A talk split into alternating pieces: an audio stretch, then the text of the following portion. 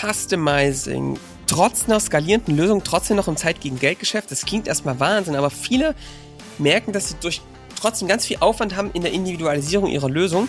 Wie sieht da eigentlich die Zukunft aus? Was kann man da machen, um das anders zu tun? Wohin gehen die Trends? Wie kannst du deinen Customizing-Aufwand runterbekommen? Darum geht es in dieser Folge.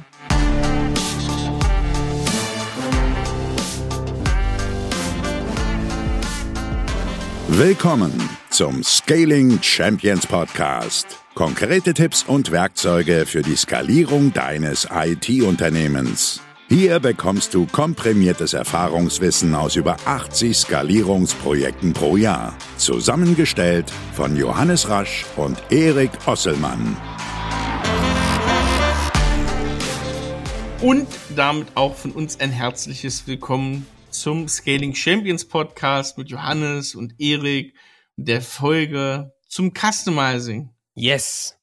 Eric, wir Hanne. reden über Customizing. Warum reden wir über Customizing? Also, es ist so, es soll, Eric, IT-Unternehmen geben, die Mhm. eigentlich ein skalierendes Produkt haben. Okay. aber trotzdem ein Großteil ihrer Arbeit Zeit gegen Geldgeschäft ist. Und da fragt sich natürlich der geneigte Hörer und du, der das jetzt hier hört, wahrscheinlich auch, warum eigentlich? Hm. Das ist eine gute Frage und darum geht's. Die Folge ist heute, geht wirklich darum, was ist eigentlich die Zukunft? Ist Customizing diese Dienstleistung zur skalierbaren Leistung? Kriegt man das eigentlich runter? Geht das überhaupt weg? Wie kriege ich denn diese Zeit gegen Geldanteile runter? Oder gehört das immer mit dazu? Hm, darum geht's. Das ist vor allem eine Folge, Erik, würde ich sagen, für alle, die entweder selbst Managed Services bauen oder ähm, wirklich eine Software, Ja. aber auch für die, die jetzt im Projektgeschäft sind, weil du kannst auch da dein Customizing, also Veränderung des Standards, reduzieren. Es ist so ein bisschen eine Einstiegsfolge, weil wir werden da uns nochmal mal mit beschäftigen. Wie kriegst du eigentlich die Zeit gegen Geldanteile runter? Also gar nicht für die, die, ist es überhaupt sinnvoll loszustarten, sondern für die, die schon auf der Reise sind. Wie mache ich das konkret, diese Individualisierungsanteile runterzubekommen? Also, was bedeutet das? Erik, was glaubst du, warum so viele IT-Unternehmen trotzdem so hohe Customizing-Aufwände, Individualisierungsaufwände haben? Ich glaube, zum einen, oder ich sag, ich sag mal eine Sache. Aber Fehlender, Mut, fehlender Mut. Ja, Potzblitz. Holzblitz. also, ich glaube, fehlender Mut ist das eine. Potzblitz. Holzblitz. Fehlender Mut. Wie meinst du das, Erik? Ich kenne richtig tolle Softwareanbieter, die wirklich seit Jahren, seit Jahrzehnten Software anbieten für eine ganz kleine Kundengruppe, aber sich selbst bei dieser kleinen Kundengruppe, wo sie hundertfach Probleme gelöst haben, am Anfang nicht trauen zu sagen, guck mal hier, das ist der Weg, habe schon viele gemacht, nutzt das mal so. Wir werden gleich mal dazu kommen, da gibt es ziemlich gute Beispiele, wer das vernünftig macht. Und am Anfang lieber so 20 Ideen erstmal aufzeigt, was man da machen könnte, wie man es integriert, welche Ausformung diese, äh, diese Software haben soll bei denen, welche Sonderlocken da dran gehören, wer die Bediener sind, ne, wie man, sogar wie es am Ende vom, vom, von einer, von einer, von einer, vom Interface her aussehen soll. Ja. Und das ist ganz schön wild, finde ich. Das finde ich auch. Und Erik, weißt du was? Ich glaube, viele würden dann ja sagen, und das ist also ein bisschen die Sackgasse der Woche. Ihr hört, wir haben noch kein neues Jingle, aber das kommt bald. Wirklich Mhm. Versprochen. Ähm, wir, viele haben den Glaubenssatz, Customizing ist absoluter Dreck, eine Software muss komplett standardisiert laufen, ja? ja. Und was ich sagen würde ist, also, das ist es nicht. Das ist nicht die Wahrheit. Ähm, ich glaube, das ist sogar ein Fehler, dass viele das nicht mitdenken, dieses Customizing, sondern einfach sagen, na gut, dann kauft er den Standard. Ja, Mhm. theoretisch ist das richtig. Aber, und dann sagt, er, ja, guck mal, die SAP, die haben auch einen Standard gesetzt und dann machen die das. Ja, das stimmt zwar und das sagt auf der Ruf, ne, das SAP macht den Prozess und dann wird das so gemacht, aber ähm, guckt euch doch an, es gibt eine ganze Industrie von Beratungen, riesengroße Häuser, die nur SAP-Individualprojekte machen. Wieso ist Ja. das so? Ja? Und, ähm, und dann sagen die, naja gut, wir bauen jetzt dann so ein Partnernetzwerk an Unternehmen drumherum auf, die das Customizing machen. ja, kann sein. A, glaube ich, fehlt ein bisschen die Kohle am Anfang dazu und zum anderen werdet ihr in der, vorher in der Komplexität ersaufen. Ähm, Das wird nicht, so nicht funktionieren. Das ist einfach, ich würde sagen, dieses alte Customizing, ja, diese alte Idee von, wir machen aus jedem Ding dann ein Individualprojekt, das ist was, was wirklich, wo man was gegen tun muss. Ich glaube, aber, ich sag ganz ehrlich, ich glaube, dass die Art und Weise, wie du in Zukunft Customizing machst, also deinen Standard auf die Zielgruppe überträgst, der entscheidende Unterschied wird, ob du mit deinem Kunden zusammenarbeitest, länger, und ob du Marktführer wirst. Mhm. Und wer das clever macht, ein bisschen um die Ecke denkt, nicht das wie jeder macht, der macht einen riesen Unterschied bei den Kunden. Und das hat ganz viel mit Mut zu tun. Darüber werden wir heute reden, Erik. Also von daher reinspringen ins Thema. Ähm, ich bleib einfach mal bei meiner These, Erik. Ich sage, dass die Art und Weise, wie man Customizing in Zukunft macht, darüber entscheidet, ob du skalierst und ob du eine gute Beziehung zu deinem Kunden hast. Und ein schönes Beispiel für mich ist HubSpot. Mhm. HubSpot ist natürlich jetzt mittlerweile ein sehr, sehr großes Unternehmen. Und trotzdem ist es entsprechend spannend, dass du viel Customizing, also dass dieser Prozess, der da entsteht, schon echt gut ist, wenn er kommt, ja. Und natürlich werden jetzt einer sagen, ja, es gibt doch HubSpot-Agenturen, mein Lieber. Natürlich gibt's die. Klar, gibt's die. Und trotzdem machen ganz viele Leute im HubSpot ganz viel selbst. Mhm. Und zwar in einem ultra komplexen Prozess, nämlich Marketing-Sales-Prozess, was Mhm. echt anspruchsvoll ist, bei jedem Unternehmen ein bisschen anders aussieht. ja. Ja? Wie geht das? Was beobachtest du denn, wenn du, du bist ja selbst aktiv HubSpot am Nutzen, äh, was, was, wie, wie erklärst du das? HubSpot hat ja den großen Vorteil, dass ich jedes Sales, Marketing, Kundengewinnungsteam, wie auch immer man das nennt, ziemlich viel da drin machen kann, ziemlich viel rumspielen kann, ziemlich viel, ne, ob das Dashboards sind, ob das ähm, Zuordnungen sind, wie der ganze Prozess läuft, ne, Lead-Status und so weiter, die zugewiesenen ähm, Frameworks und so. Das ist alles sowas, was total individuell funktioniert, aber, und das ist das Gute, in einem total gesetzten Rahmen, in einem abrupten Rahmen, wo man weiß, guck mal, hier brauchen die Leute extrem viel Auswahlmöglichkeit. Hier wissen wir, hier kommen wir mit zwei Varianten zurecht. Und vor allem, es lässt sich, wenn du jetzt auf der grünen Wiese anfängst, die meisten fangen mit HubSpot nicht auf der grünen Wiese an, das ist meistens so, aber wenn du es machen würdest, hättest du einen Prozess, der sehr durchdacht ist, der schon mal richtig viel Sinn macht und der dich auch am Anfang halt nicht alleine lässt. Und ich glaube, das ist das Wichtigste.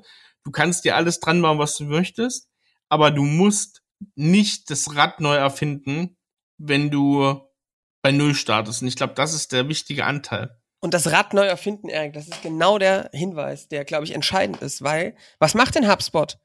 HubSpot geht weiter. Die verstehen sich eben nicht nur als ein Softwareunternehmen, was eine Software entstellt, sondern die sind da reingegangen.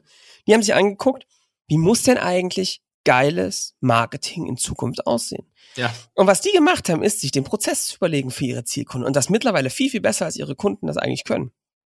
Und das heißt, das Ganze, was man so kennt mit hier Flywheel im Content oder Lead, äh, SQL, MQL und so, klar kann man jetzt schreiben, streiten, aber das kommt alles irgendwie auch aus diesem HubSpot-Umfeld, die Ja. dieses Performance-Marketing auch ganz, ganz stark gemacht haben und auch Inbound-Marketing ganz, ganz stark gemacht haben.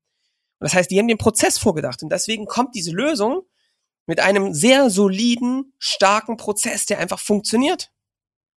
Und für jeden ist es einfach, das zu nutzen. Du kannst leicht reinkommen, kannst es anfangen und kannst damit nutzen. Das heißt, was machen die da? Was kann ich da jetzt rausnehmen als IT-Unternehmen, was noch nicht so groß ist wie HubSpot? Du kannst dir halt die, Frage stellen, ey, guck mal, die kommen da mit einer Prozessexpertise rein.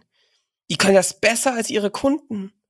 Die meisten IT-Unternehmen kommen doch zu einem Kunden und müssen sich erstmal 50 Manntage damit beschäftigen. Ja. Was machen die denn eigentlich inhaltlich, um erstmal zu verstehen? Klar kannst du da nicht schlauer sein als deine Kunden. Wie denn auch? Mhm. So, und was ich da draußen mitnehme, ist also, es ist total wichtig, wenn du Customizing machen willst, dass du ganz tief in den Prozess deines Kunden eindringst und den verstehst und besser lösen kannst als er. Wir haben Kunden, die gehen zum Beispiel in der Produktion, bringen die einen perfekten Ist-Soll-Prozess mit, der einfach State of the Art ist, der wirklich absolute Sahne ist, der dann angepasst wird. Oder unsere lieben Freunde von BI or Die, Andreas, ja, liebe Grüße an der Stelle.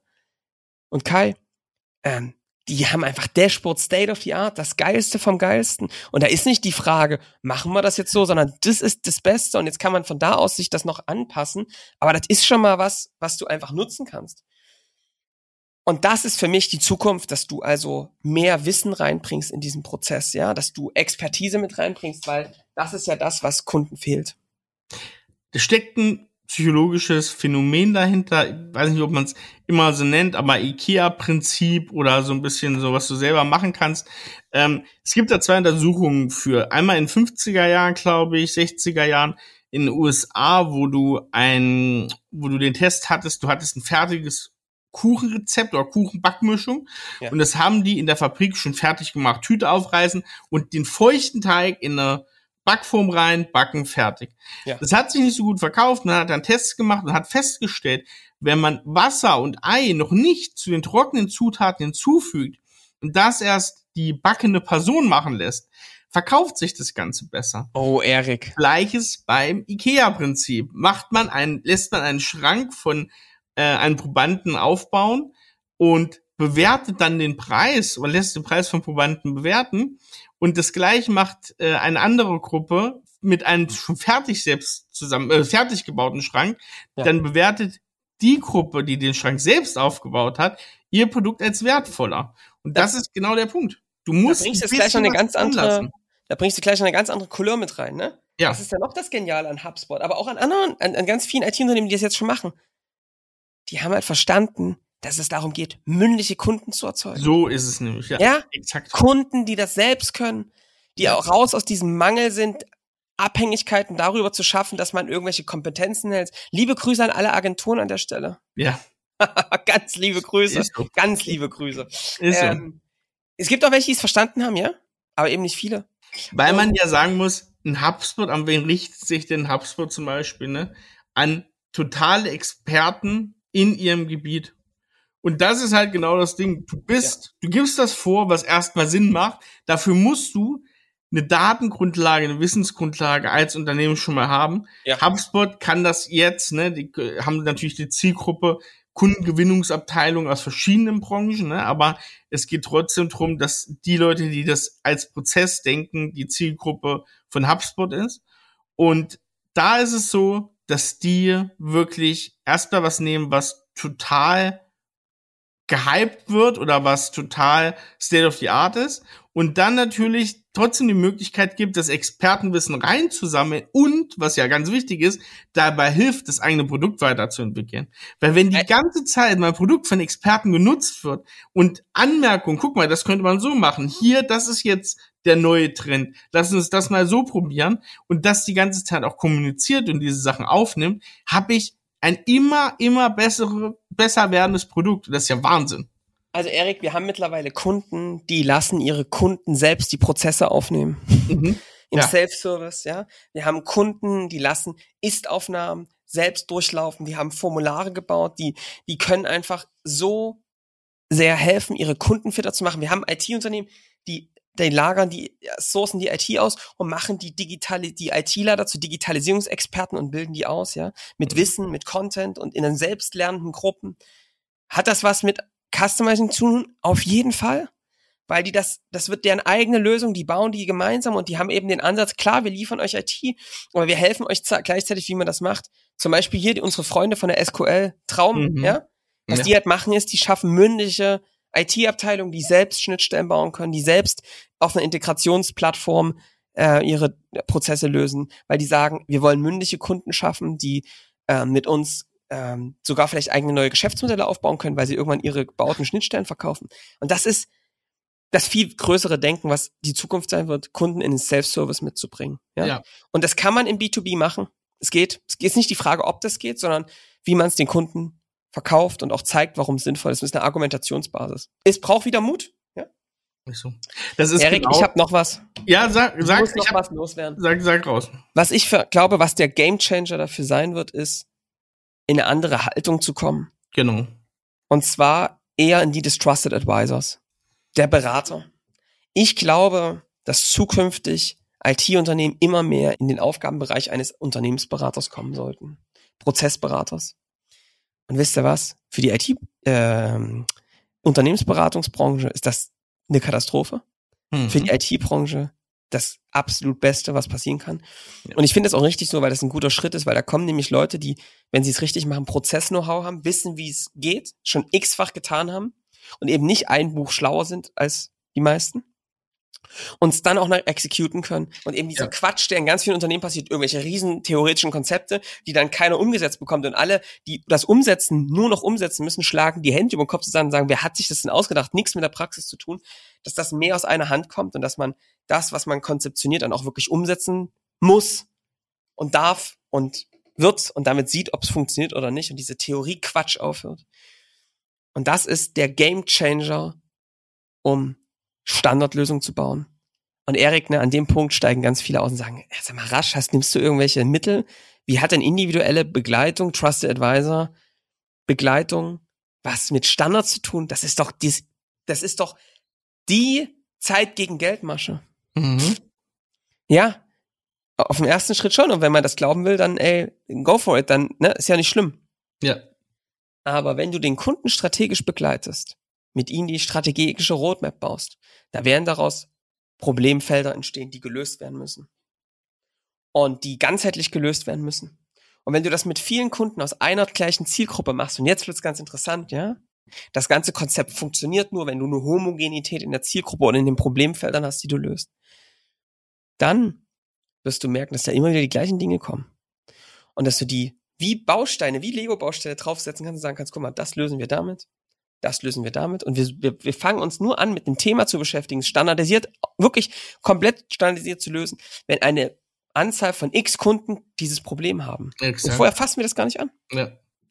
Aber das kriegst du nur mit, wenn du den Kunden strategisch begleitest und eben nicht nur blind für eine Anfrage das Problem löst und dann wieder weg bist, sondern keine Ahnung, zum Thema Produktionsprozess den Kunden begleitest, Expertenteams drumherum hast, die das machen.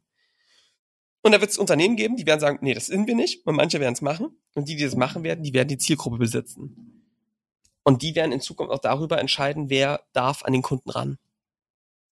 Wenn du 80, 90 Prozent der Probleme des Kunden so löst und so standardisiert aufnimmst, dann bist du ja auch, das wissen wir selber, irgendwann Experte für die Probleme deines Kunden. Und dann siehst du halt auch ganz schnell, dann hast du ja auch die Zeit, dann hast du die Möglichkeit und die strategische Weitsicht, genau diese Themen aufzunehmen. Ne? Wenn der X-Kunden das sagen, nehme ich das mit auf und kann mich da auch sehr akribisch und sehr zeitintensiv drum kümmern. Und dann kannst du vor allem, Erik, und deswegen sage ich das auch alles, was hat das mit Customizing zu tun? Dann kannst du halt Standards schaffen, die dem Kunden auch wirklich helfen und nicht gegen ihn stehen. Ja. Dann kannst du ihm eine Auswahl schicken, kannst sagen, du kannst es so, so oder so machen. Aber alles andere ist überhaupt keine sinnvolle Lösungsoption. Und deswegen reduziere ich die Anzahl, damit du dich darauf konzentrieren kannst, selbst für dich eine gute Lösung zu finden. Und deswegen dieses Wissen über die Zielgruppe, diese strategische Begleitung dieser Zielgruppe, ist einer der Game Changer, um Customizing runterzubekommen. Wir wollen in Zukunft mal, Erik, immer mal diese verschiedenen Arten, wie machen das eigentlich Menschen, diese Standards auf ihre Zielgruppe zu adaptieren, dass die auch wirklich in, der, in den Standards kaufen und dann auch daran bleiben. Darüber werden wir jetzt mal, glaube ich, eine Folge, ein paar Folgen machen, weil das, glaube ich, ganz wichtig ist, weil da manchen nämlich diese Idee von Skalierung abhanden kommt. Die folgen dann im Pfad des Geldes Ja, ja. und das der Anfrage des Kunden und auf einmal finden sie sich doch wieder im Individualgeschäft wieder und denken sich, hä, was ist denn hier eigentlich passiert, ja? Mhm. Und das wollen wir mal in Zukunft ein bisschen beleuchten, wie das eben nicht passiert. Also nicht mehr die Frage, ob es sinnvoll ist zu skalieren, sondern wie mache ich es ganz praktisch in diesen Standards, in dem zu bleiben, dass diese Individualisierungsaufwände runtergehen. Vielleicht, Johannes, Idee, vielleicht machen wir dann sogar auch noch mal äh, als Ada Gläserner Podcast sogar eine eigene Folge über unser letztes Projekt, was wir angeschoben haben, ähm, was mit unserer Skalierung zu tun hat und was bei uns sozusagen so der, der nächste Schritt ist, wie Kunden eigentlich bei uns so die nächsten Sachen designt haben, die wir jetzt Ja. vorhaben. Daran kann man es machen, ne? wie ein Produkt entsteht, aber eben auch, Erik, für mich ganz entscheidend, wie kannst du es so machen, dass es beim Standard bleibt und dass er weiterentwickelt wird. Ja. Ja. Und das ist, glaube ich, ganz spannend. ne?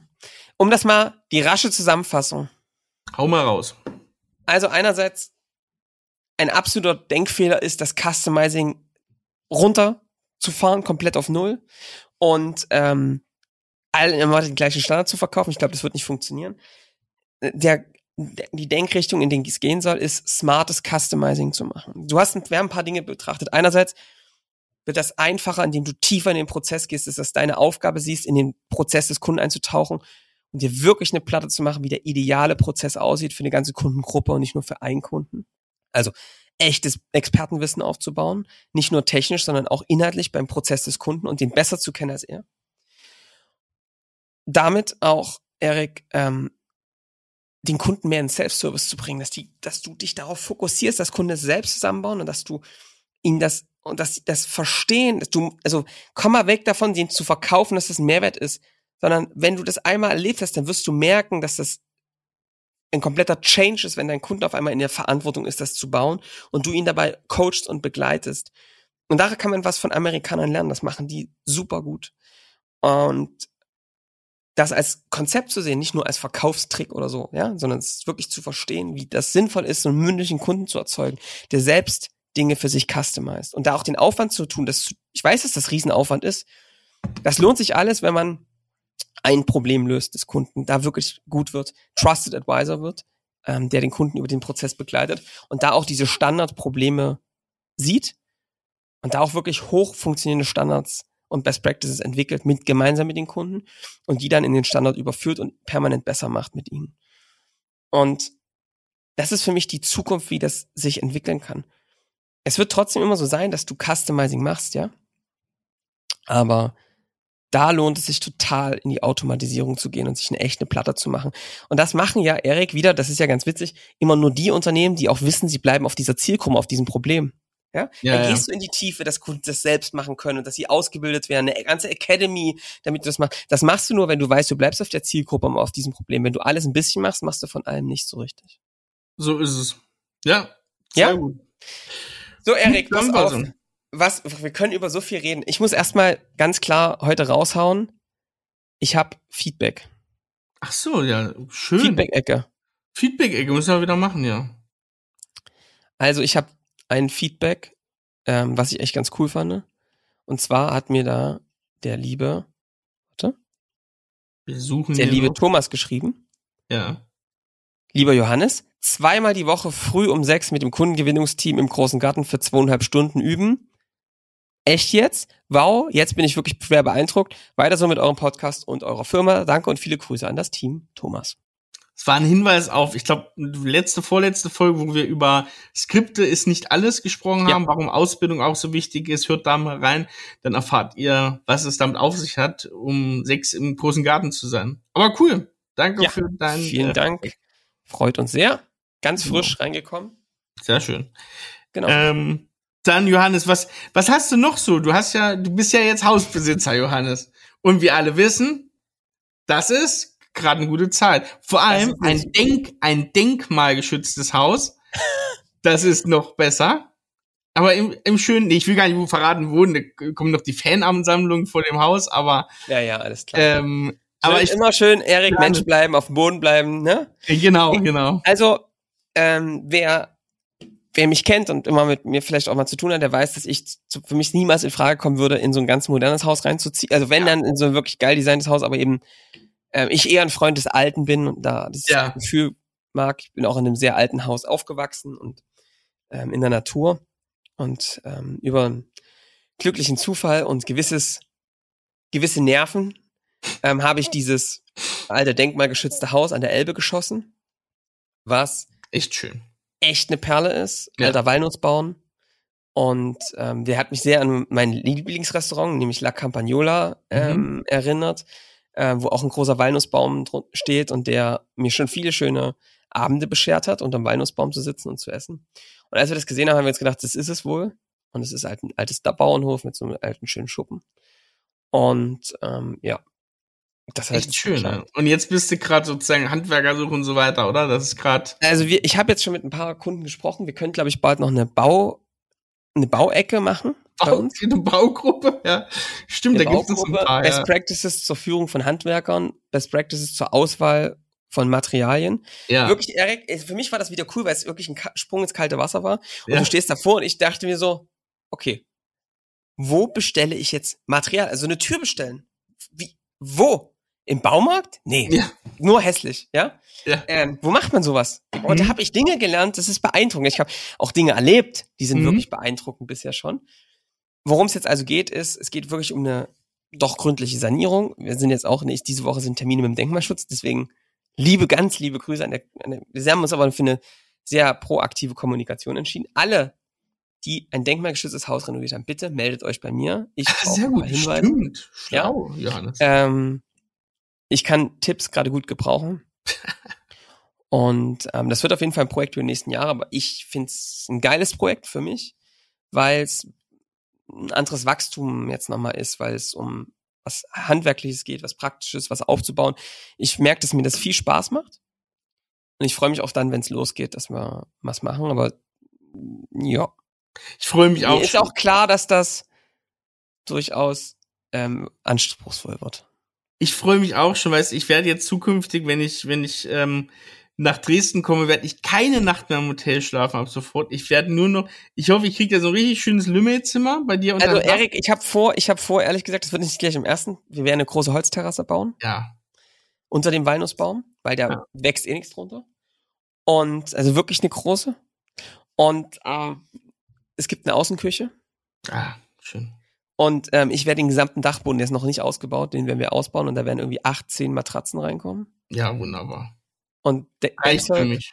und da kann die ganze, ganze Zwergenfamilie kann dann dort schlafen. Schön, ey. Ich freue mich schon sehr. Ja, ich, ich, äh, ich, ich halte euch auf dem Laufen. Ey, unbedingt. sein, dass Wir werden- weine. Wir werden nächstes Jahr, wenn's, wenn, wenn die ersten Sonnenstrahlen kommen, im April, März, werden wir uns mal auf die noch nicht fertige Terrasse setzen und einen Podcast aufnehmen. Machen wir, Erik. Oder? Deal. Deal. Dafür tue ich es jetzt. Sehr gut. dafür, dafür, sehr gut. Ich habe noch einen Wein der Woche, den bringe Ja. ich dann mit. Und zwar ähm, von Testalonga aus dem Swartland, äh, Johannes. Äh, du kennst das ja, ne? Du warst schon mal in Südafrika. Ja, auf jeden Da Fall. gibt's ähm, von. Testalonga die. Einstiegsweine, die ähm, heißen immer Baby, Baby Bandito. Und da gibt's Rot und Weiß. Und ich habe den Weißen hatte ich nämlich schon mal. Deswegen heute äh, Follow Your Dreams. Das ist der der rote.